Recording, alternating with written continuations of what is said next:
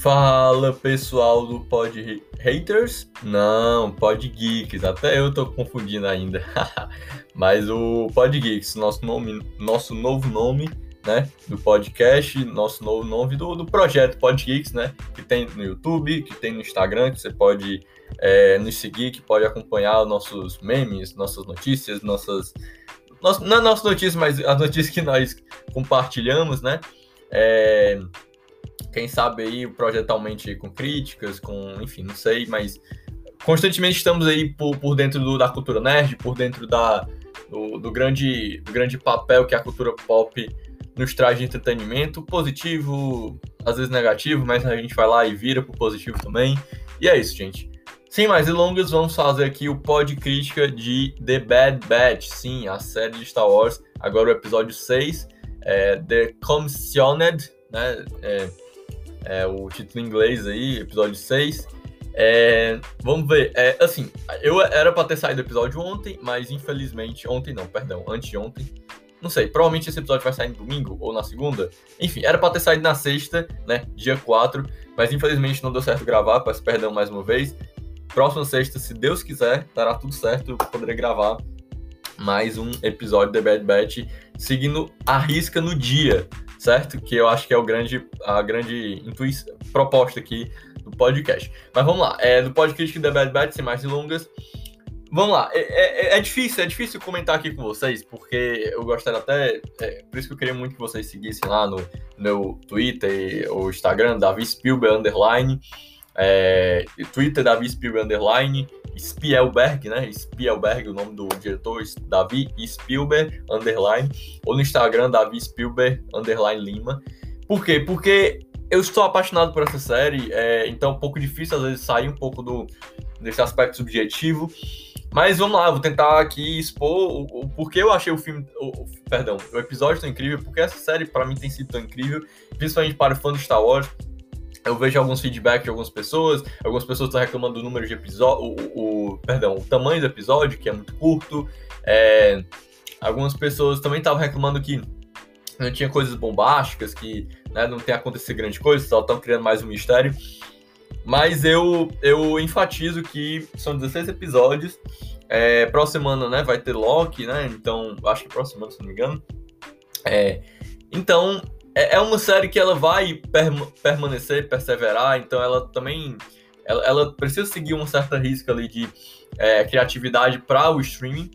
É, o que diferencia algumas questões de como você assiste toda sexta-feira, de enfim, é, tem questões é, entre aspas logísticas que talvez provoquem isso, mas eu acho que Dave Filoni e a, e a showrunner Jennifer Colbert, eu acho que eles estão saindo bem talvez não no sentido de demanda, né, do público, talvez numa, numa demanda que talvez não seja do público, que não seja Star Wars, ou enfim, várias problemáticas, concordo quem estiver reclamando aí de algumas questões, mas eu acho que criativamente, artisticamente, o que eu posso comentar de maneira mais direta, mais concreta, posso dizer assim, eu acho que eles estão arrasando, eles estão se garantindo, principalmente a Jennifer Colbert, que eu acho que é um do, uma das coisas que a gente precisa comentar sobre esse episódio. Por quê?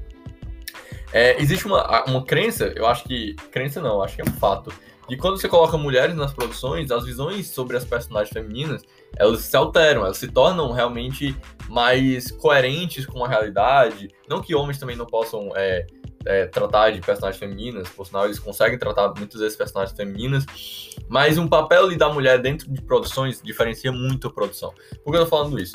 Porque o episódio é, que tem a Ômega, né, que enfim, que é, coloca, coloca a Ômega mais uma vez num papel central e de emoção, de esperança, de, sabe, uma questão da infância ali que realmente traz um pouco de esperança naquele, nesse contexto tão obscuro de dessa transição da República para o Império, né?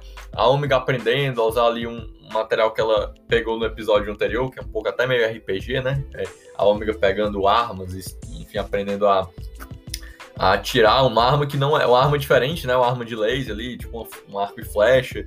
É, aí fora isso, é, é, a questão da Ômega existe também esse esse fator das personagens que já apareceram já na sétima temporada de Star The Clone Wars.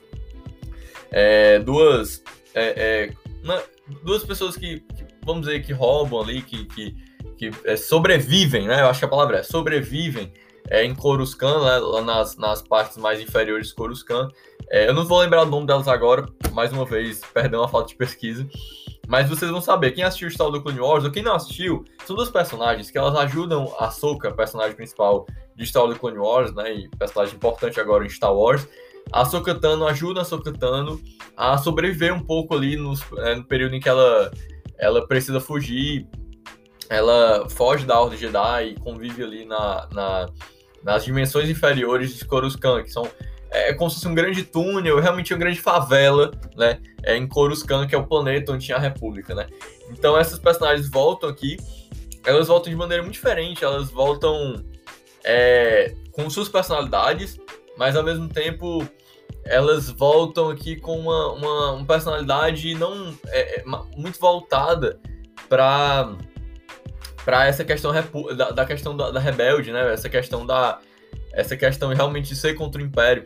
Então acho que talvez ali o contexto em que elas apareceram no, nos episódios com a Sokatano, é, talvez também o contexto, a transição, o anseio ali da série querer ir para o cerco de Mandalore, trabalhar é, de criar uma certa barriga ali para desenvolver a Sokatano nesse período antes do cerco de Mandalore, talvez não tenha dado muita criatividade, mas criou personagens femininas fortes, né, é, é, vamos dizer assim, relevantes ali no contexto Star Wars, que ajudaram a Ahsoka, em que elas viram o contexto Jedi, viram o contexto, é, vamos dizer assim, da República e Império de maneira diferente, então elas voltam aqui de maneira diferenciada, elas voltam aqui com objetivos, elas voltam aqui com, não mais só como sobreviventes, mas é, é, em busca de, de uma missão, né, uma missão contra o Império. Então acho que isso tornou é, é a Jennifer Cobbett, do jeito como ela colocou ela de volta na série, e de, sabe, de você se empolgar com ela, de você torcer por ela é, é, durante o episódio, eu acho que isso é um grande dedo ali de uma mulher trabalhando com personagens femininas. É, então, assim, o, mas fora essa questão, né, da, da, da, questão feminina e tal, trazida no, no episódio, é, eu acho que uma questão bem técnica, mas eu acho que pode ajudar vocês, quem, quem, assistiu, a ver de outros olhos o episódio, que eu acho que muita gente gostou, acho que foi um episódio muito empolgante, a história foi animada, teve uma questão de suspense, foi uma, um episódio mais envolvente, pode ser assim, e mais objetivo, mais, enfim, progressivo, né? Mas eu, eu queria colocar alguns outros pontos. É, por exemplo, é, é uma coisa muito importante para a gente que assiste audiovisual, filmes, séries, essa coisa toda, é pensar na metragem, né, no, no, episódio, pensar na primeira cena e última, né? Fora os créditos, antes dos créditos, mas a primeira cena a última. E a primeira cena é exatamente mostrando é, uma, uma maquete, uma, um castelo, uma, é um castelo urbano do planeta onde o, The, o grupo The Bad Batch está, né?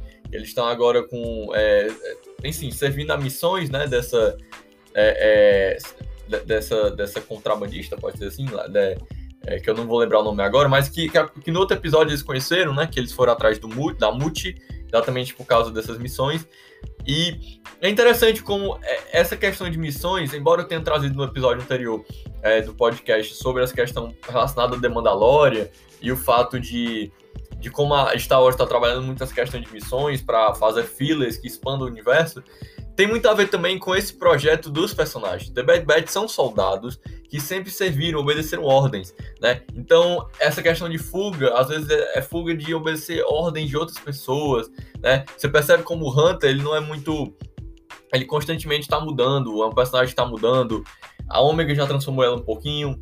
Esse episódio mostra como ele, ele realmente tem esse anseio paternal, de como ele coloca em perigo talvez alguns personagens é, para salvar a Ômega. Então, isso vai mudando aos poucos, é, é, embora eles sirvam de novo missões e tal, de obedecer, mas são esses soldados que têm buscado uma identidade própria, né? E, e enfim, voltando ao aspecto mais técnico, né, do, do porquê eu falei a questão da metragem. Porque, é, de você pensar do, da primeira cena à última, são episódios que provocam muito esse aspecto de Star Wars, que é muito interessante, sobre a noção de espaço, né? Você vai desse aspecto do castelo e depois você vai para um aspecto de destruição de androides e depois você vai para uma, uma, uma cena ali que no espaço que, que vai criar o suspense é, de quem é esse personagem, que essas person é, é, esse novo personagem ou, ou, talvez antigo, que essas personagens femininas que eu já citei, né? Que eu não, não disse o nome delas, mas que elas do Açúcar, que elas estão servindo a essa missão, né? Essa missão rebelde, provavelmente. É, E, e, assim, é um episódio que vai mudando de espaços, de cenários, é, e, vai mostrando esse. É, vai ajudando, acho que a gente entender melhor esses tempos desesperados que. É, desse contexto do Império, sabe? Então você começando com esse castelo urbano que eu citei, né? O castelo, é, essa cidade, esse planeta onde o The Bad Batch está, para depois ir para a missão, para depois para ir esse contexto industrial é, que remonta muito aspectos do episódio 2, Star Wars, é, o Ataque dos Clones. Eu acho que existe aí um, um trato de pegar materiais do prelúdio, né? Do, dos filmes dos, dos prelúdios e, e, trabalhar de uma maneira diferente, de uma maneira mais lúdica, trabalhar de uma maneira que seja mais interessante para esse público novo. Se Star Wars The Clone Wars, né, aquela série animada antiga, já tinha feito isso, eu acho que The Bad Batch está evoluindo isso, só que em um tempo diferente, em um espaço de tempo diferente que é o Império. Então acho que o episódio ele traz esse tom diferente, não é à toa que a, a frase do Hunter eu acho muito precisa quando ele fala que se surpreende como os droids lutam ao lado dos clones, né? É, nesse momento agora, no, numa parte do episódio. Eu acho que mostra muito como essa série ela traz momentos desesperados em contextos muito semelhantes para um fã de Star Wars. E eu acho que existe esse suspense, a construção de suspense é, em relação ao Wreck, né? Sobre a questão do, do, do chip. Já, já, já, passou pelo Crosshair lá no, no começo do, da, da, série. E eu acho que vai dimensionar um pouco mais desse drama, um pouco mais desse suspense. É, embora esses episódios estejam muito. alguns não tão progressivos, mas eles estão construindo suspense, construindo materiais que podem ser trabalhados ao longo desses 16 episódios, que podem não só trazer muita atenção, mas dimensionar melhor, mostrar um, um, uma nova percepção é, durante esse contexto do Império que pode ser muito trágico. Eu, eu tenho até a, a expectativa, talvez é, positiva, eu acho que faz, faria muito sentido de que essa série terminasse de uma maneira drástica. Né, é, é, como um aspecto de aprendizado para Ômega sobre, sobre os clones, sobre esse contexto imperial, porque é isso, né? A Ômega é uma criança e ela tá vivendo entre esses The Bad Batch e, e o que ela tem aprendido, né? Eu acho que esse episódio tem uma questão de aprendizado para ela também, como todos esses episódios, é isso que me anima no The Bad Batch, porque é um contexto imperial, um contexto é um contexto triste, é um contexto que nos aproxima também um pouco do nosso contexto, seja no Brasil, seja no mundo, dessa polarização, do período de cancelamento, esse, esse período imperial da internet que é tão perigoso, né? É, de, de, frases fascistas, de, de, de, de falta de, de respeito. Eu acho que eu acho que The Bad Batch ele, ele vem num momento muito oportuno é, e, e, talvez não, algumas pessoas não estejam percebendo muito porque é, foge um pouco da nossa mente a ideia principal, o cerne de Star Wars, que é trabalhar com as crianças, já é trabalhar com jovens, de ensinar alguma coisa. E eu acho que The Bad Batch está fazendo isso. E é isso, gente. É, é, é isso que eu queria trazer para vocês, uma visão um pouco diferente como a série está se desenvolvendo.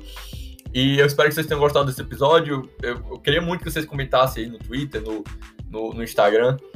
É, e é isso, que, que, que a força esteja com vocês. É, acompanhe no YouTube, né? O, o, Luciano Teixeira está fazendo vídeos. Em breve eu farei um vídeo também, quem sabe, sobre The Bad Batch também, sobre Star Wars. É, e é isso, gente. Que, que, a força esteja com vocês e que a gente aprenda muito com a Ômega durante essa série. É, e é isso, até mais.